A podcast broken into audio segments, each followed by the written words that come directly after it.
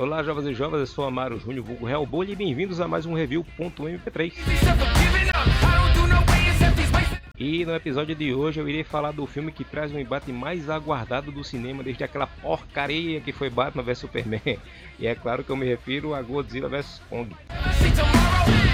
O longa é uma sequência direta de Godzilla Rei dos Monstros e não tão direta de Kong ali na Caveira, né? tendo em vista que muitos anos separam os acontecimentos dos dois filmes e o Kong, que era um jovem no filme anterior, aqui já é um adulto crescido, o que explica que ele tem a mesma altura do Godzilla e agora, caso queira subir no Empire State Building, ele só precisa dar um pulinho. Na trama, Godzilla ressurge após três anos desaparecido, perpetrando uma nova e inexplicável onda de destruição.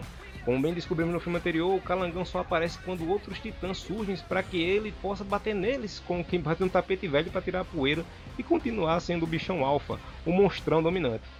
E esse ataque só fica ainda mais inexplicável quando descobrimos que o único titã vivo, além do Godzilla, é o Kong. Mas ele está sendo mantido preso em um dome especial desenvolvido pelo Projeto Monarch, a fim de justamente ocultar sua presença do Calangão Raivoso. Paralelo a isso, uma empresa chamada Apex cria uma parceria com o projeto Monarch a fim de tentar descobrir se a teoria levantada pelo Dr. Nathan Lin, que afirma que o núcleo da Terra não é apenas oco como é o local de origem de tais criaturas, é real. Para isso, eles montam uma expedição com equipamento altamente avançado e vão tentar usar o Kong para chegar até lá. Tudo isso através da pequena Gia, uma menina surda e muda que é a única humana com quem o macacão confia e a quem revela que pode comunicar Para eles, para isso eles montam uma expedição com equipamento altamente avançado e vão tentar usar o Kong para chegar até lá. Isso, tudo isso através da pequena Gia, uma menina surda e muda que é a única humana em quem o macacão confia e a única a quem revela que pode se comunicar através de linguagem de sinais. O filme, assim como os dois anteriores do Godzilla, tem um baita de um problema. E mais uma vez esse problema é o núcleo humano. Se nos filmes anteriores eles só eram chatos e serviam para encher linguiça e dar dramaticidade e trazer o tal elemento humano para a história, aqui eles não apenas falham nisso mais uma vez, como tem os plots mais surreais de todos os filmes. Sim, os plots envolvendo os humanos foram responsáveis por me tirar da imensidade. Sim, os plots envolvendo os humanos foram responsáveis por me tirar Sim, os plots envolvendo os humanos foram responsáveis por me tirar da imersão do filme devido aos absurdos. E olha que eu estou falando isso de um filme sobre monstros gigantes trocando tapas. O filme se divide em ficção científica ultra exagerada e fantasia ultra brega. No campo da ficção, temos a Apex e sua tecnologia completamente fora da realidade, até mesmo para o contexto do universo dos filmes da franquia. Nos filmes anteriores do Godzilla, o exército era. Bem, um exército um helicóptero, um jato, um tanque e só. Nada de tecnologia mirabolante. Aqui a Apex aparece com portais quase dimensionais, naves capazes de inverter o fluxo gravitacional e um túnel de transporte com vagões voadores que ultrapassam a marca de 600 km por hora. Já no campo da fantasia nós temos o Kong indo de fato ao núcleo da Terra, descobrindo um tipo de mundo perdido como com todo tipo de criatura bizarra, muito similar à da caveira, aliás, e descobrindo também que seus ancestrais tinham um tipo de palácio e que eles portavam uma espécie de machado místico feito com uma das bichas do Godzilla. E quando ele encaixa em um certo espaço no chão, no formato do machado, acende uma luz em volta do seu trono, uma luz quase de LED, com um desenho do Godzilla onde ele é representado como um Ouroboros. E nesse momento é nesse momento que descobrimos que a Apex queria encontrar esse local para pegar essa luzinha do chão e descobrir a origem da fonte de energia do Godzilla para usar em sua máquina de combate projetada para destruir todos os titãs e manter a raça humana como a dominante da Terra, que é claro o Mecha Godzilla. O roteiro é pastelão demais e foge demais da proposta realista, entre muitas aspas, dos filmes anteriores. Dá para fazer um roteiro mais simples que isso, quer ver? Se eu fosse escrever o filme, a minha versão, o Godzilla continuaria dormindo. O Kong era descoberto por alguma grande corporação e levado para ser estudado como um dos titãs, né, para o meio da cidade.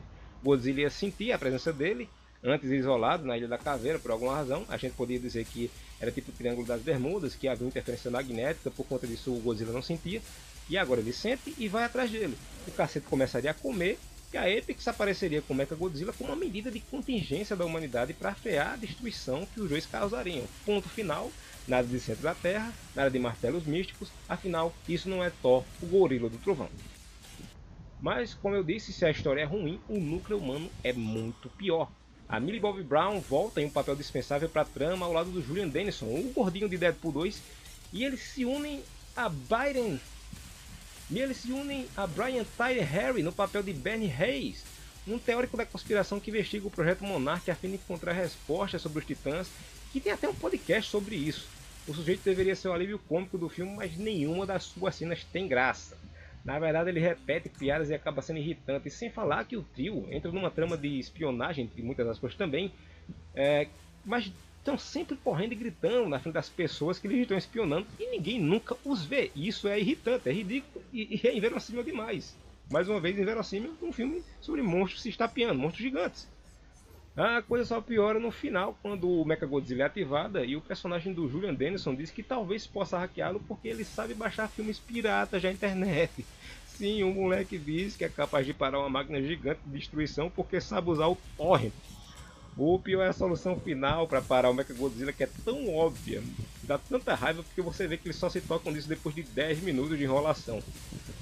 O núcleo humano que segue o Kong é mais simpático, com a pequena Gia, né, que é uma simpatia de criança, a sua mãe adotiva, a doutora Elaine Andrews, e o cientista responsável pela teoria da Terra Oca, o já supracitado Nathan Lind. O problema é que eles estão na parte mais absurda do filme, com os maquinários de ficção científica, a Terra Oca e o templo do King Kong e o Machado Místico. Ah, e também temos os vilões genéricos e desinteressantes. Temos o chefão da Apex, o Walter Simmons, que é o ricão ambicioso genérico, sua filha, a Mayan Simmons, que é a ricaça, enjoada, metida e mal, malvadona e genérica, e o japonês que precisa obrigatoriamente falar Gojira em todo o filme. Dessa vez é um cientista chamado Ren Serizawa, que é responsável pela construção do Mecha Godzilla e por pilotá-lo através de uma interface neural biológica feita a partir do crânio do King Dora, morto no filme anterior. Na cena final do filme anterior, a gente vê que a cabeça dele é vendida no mercado negro ali, a gente não sabe para quê, e aqui é revelado que as cabeças deles elas se comunicavam telepaticamente, né? E eles é, usam um, um, sistema mecânico, engatam no, nesse crânio e conseguem controlar o Mecha Godzilla de lá. É quase que um como se controla o Mecha do Evangelho, sabe? E além desse plot ser Sério, além desse cenário do crânio parecer uma sobra nojenta de Tokusatsu, esse plot é uma porcaria sem pé nem cabeça. E sem falar que o visual do Mecha Godzilla é horroroso parece um calango seco de aço. A melhor parte do filme, obviamente, são as lutas entre o Godzilla e o Kong, e que ao contrário dos filmes anteriores, dessa vez não temos cortes para o núcleo humano quando eles vão lutar, nem fumaça e escuridão para esconder CG. As cenas são abertas, algumas até a luz do dia, e a câmera segue freneticamente os dois, te colocando dentro da ação de uma maneira que você desejaria ter visto isso na telona do cinema em 3D ou IMAX. Ponto mais que a favor. Ah, sim, temos um vencedor logo no segundo embate, viu? Godzilla desce o sarrafo no Kong sem depender muito do seu Atomic Brief, mas na luta final, o Kong ajuda ele na luta contra o Mecha Godzilla, o qual varre o chão literalmente com o Godzilla, e os dois ficam kits, né, eles viram amiguinhos. Godzilla vs Kong traz as melhores lutas dos monstrões, mas de longe as piores tramas do núcleo humano. Ia dizer que esperava que isso melhorasse nos vindouros filmes, mas o final deixou bem claro que a forçação de barra vai continuar sim. Então, para mim, é nota 6 para o filme como um todo e nota 10 para porradaria. Eu vou ficando por aqui. Até o próximo review.mp3. Tchau!